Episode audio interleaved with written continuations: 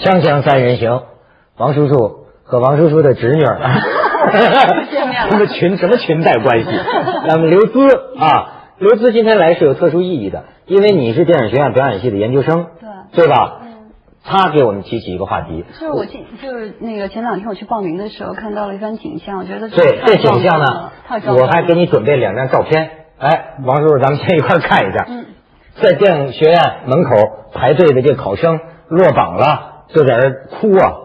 你经常见这种情况吧？我不经常见，我只考过一次试，一次就考上了，对，然后嗯，真是有运气好那没考上的。人哭了吗？嗯我就唯一的一次哭是在我三试的时候不是，我说你你考上了，你当然兴高采烈，嗯肯定跟你一块考的有落榜的，嗯，他们当时是什么状态？也没有像现在的孩子那么绝望，我觉得。嗯嗯，我就一直在反思这个问题：为什么他们会脸脸上流露那样的神情？是不是他们觉得这是成功唯一的捷径呢？什么神情 说的一套哭哭就哭的稀里哗啦的，啊？就是那么的悲你痛。说震动你的那个景象就是这个景象对对啊。在过去，就是我们那一代人，就是父母啊教教育孩子是尽量不要进进入那个时候不叫演艺圈，就是进入所谓文艺圈，就是所以进那个圈是不好的。对，可是今天你所看到的呢，是所有的父母，大量的父母，起码在照片上呈现出来，是那么多人带着自己的孩子到电影学院，就为了求得那么一点功名，为了能进入这个途径，不惜要掏出腰包来，要塞多少钱才能进入到这个渠道，要进入，这个是确实是和过去的时代完全不一样。一夜之间进入福布斯榜，然后就名利双收，这种神话只能在这个圈子里面才能制造出来。是吗？你应该是这样，就是这么年轻，能够获得这么博得这么大的名声，能够取得这么大的财富，估计只有演艺圈。从女孩角度说，那你那你也震撼你你你你自己呢？你自己不也是投身了吗？或多或少也会刺激到我。哎，你呃，你刚才说你父母亲小时候不让你干这个娱乐圈，我爸就是那种特别传统的，就是那种正儿八经、老实巴交的那种公务员，他就觉得就是呃士农工商这才是就是正道。就如果是就是你当一个就是演员，那就是在他的概念里，虽然说不出来，但是就是戏子。我妈妈是医生，就是我在这样的一个家庭就是氛围里面成长起来的，就是被关着长大的。我是就是机缘巧合下海了呢我机缘巧合才下的海，然后我就觉得，他说下了海之后，我觉得这这海翻腾的，我每天都想吐。啊，每天都想吐。反正就是最近，尤其是最近一段时间，我我就会觉得，其实我记得我大学快毕业的时候，老师就问我们，嗯，就是学了四年，你们今后的目标是什么？有的人说我想当幼师，就那时候那就是在那个年代，有的人说我想当幼师，就学了四年表演了。然后我说的是，我想在北太平庄开个花店。啊，都是跟演艺演员这个职业没关系。毫无毫毫无关联的。可是你要问现在的孩子，就是我我所在的经纪公司有很多新签约的演员，也是十几岁，他们绝对不是这样的答案，嗯嗯嗯嗯，极其困惑。极其困惑可是我们要去跟他们争这一块蛋糕。你是放不放弃？蛋糕真的很很香很甜，很多人在告诉你这个蛋糕的味道如何好吃。我见你就随便哪个就在北京这北漂的，就说长得漂亮，仅仅是长得漂亮，别的都是什么，可能连个学历都没有，他都能跟你这么说。他说你看我吧，既然是我有这个天赋，是吧？你怎么能我我就得靠这条路发展呢？他会认为长得漂亮，我就是有这个天赋。再一个，我会表演呢，我会哭，我说哭就哭。我见过这样的女孩，是嗯，我记得以前那个时尚杂志给我们发请帖的时候，我在想为什么我要去参加这样的局？嗯，这跟我一点关系都没有。然后请柬就搁在一边，甚至变变得发黄了，你都不会去看看他一眼。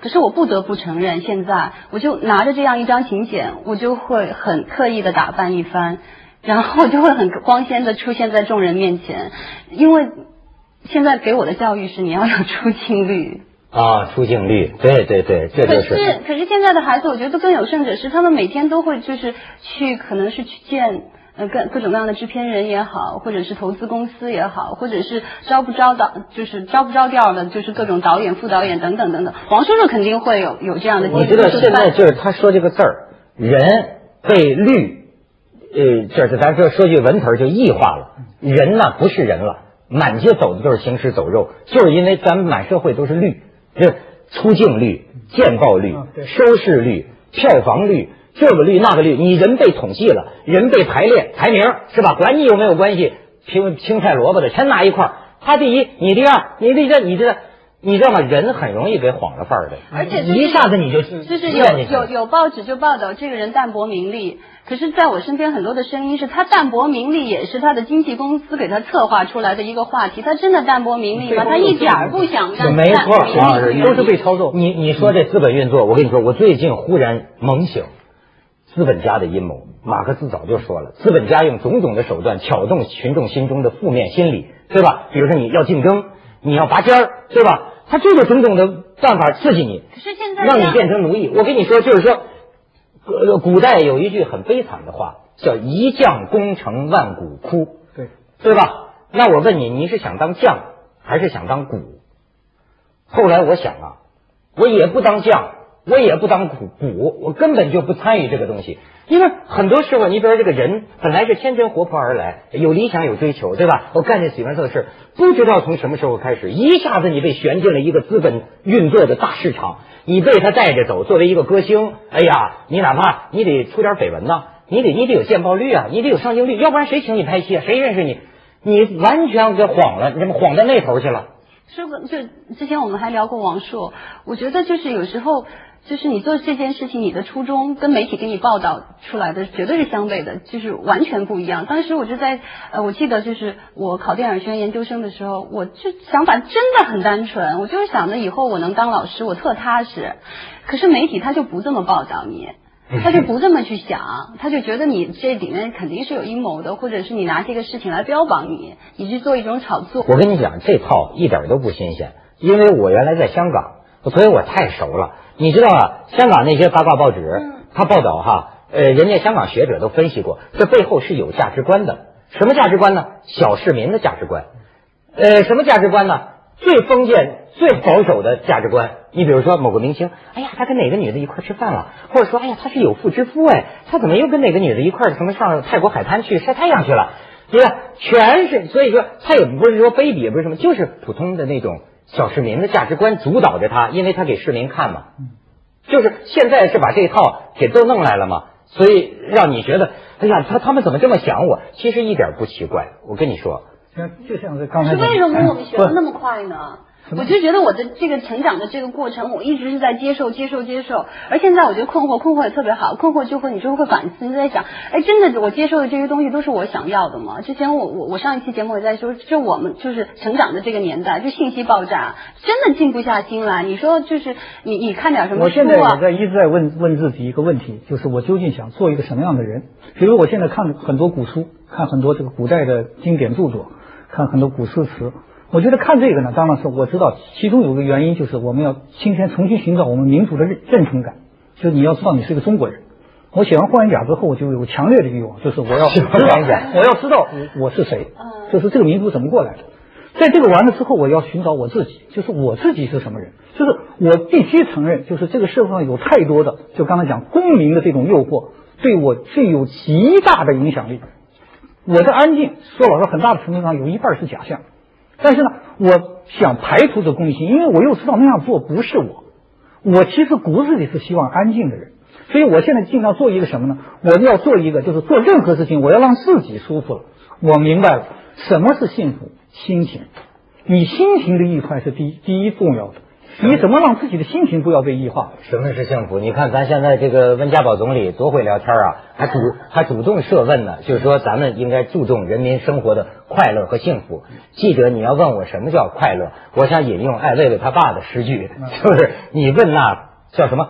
你问那开花的大地，你问那解冻的河流，哦多好啊！锵锵三人行，广告之后见。其实刘子啊，你说的这些个，就是现在我觉得是呃青年人呐、特别正常的状态，就是刚起跑嘛，满怀野心，充满着物质性的欲望，奔着功名利禄去。我跟你讲，现在在很多大人眼里，这样的孩子还算是上进的那一波。你知道现在就我周围很多朋友啊，我发现共同碰到一个就教育孩子的问题，还有另一波孩子，就是咱所谓的后进孩子，在班里啊不是就是学习靠后的孩子，这些孩子的问题。最近我在参考消息上看说，美国有个叫外一代，外一代，哎呦，让我很有感触。我想起咱们社会里的很多孩子这个怪脾气，外一代的特征是什么？就是现在这一代，就你你这个岁数的这一代孩子，美国人知道了。我们都已已经是外一代，八零后吧，应该是八零后嗯哦，我以为八零后你不够外我以为你八零后 谢谢你已经被外已经排斥在外 对，对对。我跟你讲，美国这外一代叫什么呢？一句话，说翻脸就翻脸。就这种孩子，呃，美国观察就是说缺乏同情心为，什么这么冷漠？稍微注就是你稍微有侮辱我，或者你你你触犯我，说翻脸就翻脸，翻脸不认人，当时就这样。所以这让我想起，有时候其实我看有些孩子啊，我觉得可真是心狠手辣，为达目的不择手段是。不是一个个体呢？就是因为还是因为家庭的环境，还有他就是成长。你看有些父母亲还瞎琢磨呢，跟玩电脑游戏有关系，因为电脑游戏不玩电脑游戏。电脑游戏是没有感情的，嗯那见谁杀谁，见谁杀谁，啪就杀一，他他是没有感情的。像那个网游，互相间都是交易，你给我什么武器，我给你什么武器，我就强大了。所以你看，当然有时候父母我觉得想的也也也不对，他经常感叹说咱这孩子他怎么一点感恩的心都没有呢？哎，怎么一点感情都没有啊？稍微说他两句，嘣噔他就翻脸，哎。可是你说我我也闹不清，他是心里真的没有吗？还是说他跟你们这成年人的世界咱完全两回事儿？我们没没法聊。新长起来这一代人，还有一个说法叫影视人，就是他们的所有的生存方式，或者说他们的基本的价值观念，都是从影像来的。比如电脑游戏是一种影像，电影是一种影像，电视剧是一种影像。于是他们哪怕谈恋爱说的话，都在潜在的模仿电视剧和电影里说的话。这就造成了一个什么问题呢？从无形中他们他们没有他们自己。那么我们又讲，刚才讲的外一代，外一代其中还有一个典型特征就是不会跟人打交道。嗯就刚才你讲的说，翻脸如翻书一样，就是说翻就翻。为什么？因为他长期的在电脑面前和这种机械的和这个没有生命体的就没有生命温度的东西打交道，长期以往这种交道，再加上他讲的，如果我要获取什么，我不是通过感情的方式来进行交换，我是通过物质的手段。刚才讲了是那个背后有一个交易，比如我要买你的武器，我必须掏钱。那么长此以往，他就知道人和人之间的关系就简单到你不是对就简单到了这种非常生硬你知道，像有些有，我给你举个例子，像有些父母亲觉得现在拿他这个办大孩子啊一点辙都没有，那怎么着？就是说，你你承认你错了吗？你错了，我就给你买。好，我错了，你给我买吧。是这样原，则了。不是？就说对这个孩子来说，我错了，那你给我买。他的目的是成为最高的原则，就是我的目的，譬如说我要我要拿了这笔钱，我要玩这个游戏，买这个武器，这是我的最高原则。在这个原则的前提下，所有的我都可以妥协。那么我们就是说，当他把当他一再的做出这种妥协的时候，也就意味着他一再的放弃他自己，他一再的变得极端的有目的，极端的自私。那这么说，我们还有救？什么？谁说我们没救了？就跟他们比，哎，会不会很多孩子在看我们这期节目，觉得你们真替古人担心，我们活得美着呢，我们不像你们想的那样。呃，当然有可能，就是，但是啊，我觉得也有一点，所以说这个跟学校老师就得干嘛？就往往啊，那个班里啊后进的学生，成绩排名低的学生，他容易在自尊心上经常老师不待见他，你知道吗？老师就瞧不起这种学生这种学生，但是他正是处于一种建立自我的时候，你知道吗？你这个东西挫折他，他就永远向你这个成年人或者外界关上他的门。很多成功的人失败感，可是很多成功的人，其实他在成长的这个过程中都经历了很多的挫折呀，都是后进的学生。我们知道很多导演呢，或者是有名的演员，像那个什么，比如说那个。呃，汤姆·库鲁斯 最典型的，还有演洛奇的那个那个演员，他们都是就是完全是后进孩子。好，那我给你提一个问题，我觉得这里边还有问题，就是说，咱们总是说过去从小很自卑，饱受不公平对待的孩子，他自卑，但自卑就是他的动力，所以呢，他成功了。但是，请问他成功了，他就他就幸福了吗？他心里的那些个东西，难道就平息了吗？我觉得未必。你不知道他是不是心理崩溃了？他很多人呢，表面上很成功啊，但这个等于幸福吗？而而且我们在读解所谓的成功者的时候，都是通过媒体来读解的。嗯，都是通过我们没有真正的进入到他的内心世界中去，而且我们也知道，媒体制造是媒体还要根据社会公众的需要和报纸的发行量，甚至去编你的故事。你刚才也讲，你有很多故事最后被编出来，那并非是你个人当时此时此刻的心情和你的行为的宗旨，在媒体制造出来的。但是今天这个时代呢，坦率的说，孩子我认为是特别可怜的，就是一方面。父母要鼓励他们所谓望子成龙。一方面，我们知道有巨大的课程的压力在在像像一座沉重大山在压迫着他们，他们不得不按照社会的和父母的要求在那孤军奋战。那么在这种情况下，这个孩子多少孩子能够健康成长，这真的是要打个问号。对他们得到的可能是那个成绩的优异，失去的就是快乐。我听过很多这样的例子啊，啊小朋友就是我有一个同事，他的孩子，然后就是现在就马上要面临上小学了，他的母亲就在想，怎么才能给他让他就千方百计上一个国际学校，能够跟就是外国人能够去去交流，在同一个平台上，以后他的眼光能够面向世界。现在就已经一步一步给他。现在有多少父母带着孩子学钢琴，你就看到了有啊因为有一个朗朗成功了，所有人认为他的孩子未来就是朗朗。是到电影学院考生，这些考生男女考生们一样是怀抱着这个目的。你知道，这个概率多，成功概率多低你知道，我现在知道还有一种父母可有意思了，跟王斌老师似的，他一定想让孩子去外国，你知道是是一种什么心理吗？他觉得他这个孩子啊，在班里成绩不好，老师啊也不给他自尊心，而且他觉得中国这个社会太坏了，他想我这孩子怎么办？动不动就翻脸这种，那那就是周围的孩子也都是整天那个不文明礼貌，也不尊重他。他想，他幻想着，没准到了美国，到了外国，外国人不都是呃互相间挺善良的吗？也许他受到别人的尊重啊，他会慢慢的好起来。他居然是出于这么一个原因，进入另外一个他怕他自己的孩子将来长大了没法适应中国这个社会。比如说，像有些孩子就说：“哎呀，我这孩子啊，他太实，就太说真话了。你比如老师有错，他也站起来说，那不早就在班里都给人啐吗？所以他就觉得他怎么能适应中国将来的社会？中国社会你得装啊，你得会为人啊，对吧？他就幻想着会不会我这孩子去了外国，他这性格就能好点。不，我觉得进入另外一个误区，在外国的就是留学的中国孩子，其实他们还是扎堆儿的，其实中国人还是跟中国人在一起。然后他们就我我有一个表妹，她就是小时候爸妈把她送到澳大利亚，他们业余时间是去卡拉 OK，然后很小就学会了抽烟，然后对这种男女之间的这种关系啊情爱很很早他们就懂了就明白了，甚至他回来的时候，然后他的那个书包里那个装了一个避孕套，他的妈就他的爸爸翻他书包的时候就说，哎你这是什么东西啊？他说他还跟他爸爸说这是什么牌子的，这个牌子比那个牌子的好，很自然。这倒没错啊，没 没错，美国现在中学生也要教给他们用避孕套，要不然更惨。咱们去一下广告，锵锵三人行，广告之后见。哎，真的哎，我最近就发现啊，你记不住你的小时候了。我爸爸有个特别好的习惯，他保存着我从就上中学的时候的每一个纸片儿写过的字，还似是而非写过一阵日记，你知道吗？这次春节回去，我这一看呢、我才发现呢，我小时候跟我现在以为的完全不一样。比方说啊，我呃一直以为我小时候啊是个不善说话的人，嗯，呃就是沉默寡言的人。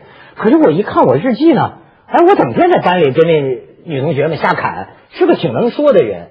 而且我小时候，我以为你看我现在以为我小时候是个挺好的孩子，至少比现在纯洁吧。但是我一看，我上高中的时候心思比现在坏。你比如说，我给你举一个例子，我在一段日记里写，我发现完全不是。就比如说参加团小组会，选团员，我也是团员，然后有一个同学呢落选了，然后呢我就记载到在放学回家的路上，我主动找到这个同学，跟他说谁谁谁没选你，谁谁谁没选你，谁谁谁没选你。其实不是，其实 其实是我编的，其实那几个也我也不知道谁没选他，无记名投票。我这是搞什么小宗派，你知道吗？呃，你看我我还分析自己的心理，这是为了什么呢？呃，这第一是为了取悦于他。你看他一看，他不打把把我当哥们儿了吗？以后不得跟我好吗？再一个呢，哎，打击那些我讨厌的人，我要打击的人。然后呢，很奇怪，那个上中学的日记还写一个括号，就说：“哎呀，我可真卑鄙，我留下这么一个日记，所以不光外部，比我现在坏多了。这事儿我现在可不会干，这骨子里是中国人。你看我 是吧？从我呃，你看我啊，是小时候我们是赶上文化大革命，嗯，可能我们我们跟王朔他们都属于当年就我们这个年龄段的都是正赶上文化文化大革命。对我来说，到至今，我除开他的所谓灾难性的那个后果不说，但是我至今感谢文化大革命。为什么？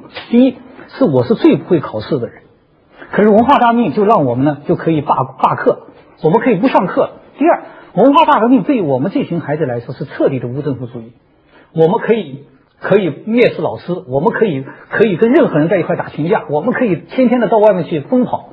所以你们这一代人才会魂不吝，才会出现王朔。对，哎，王朔也才会心理扭曲。对，我是，但是我们现在倒过来想，就是我们那这种孩子成长，从某种意义上是还相对来说是比较健康的。为什么？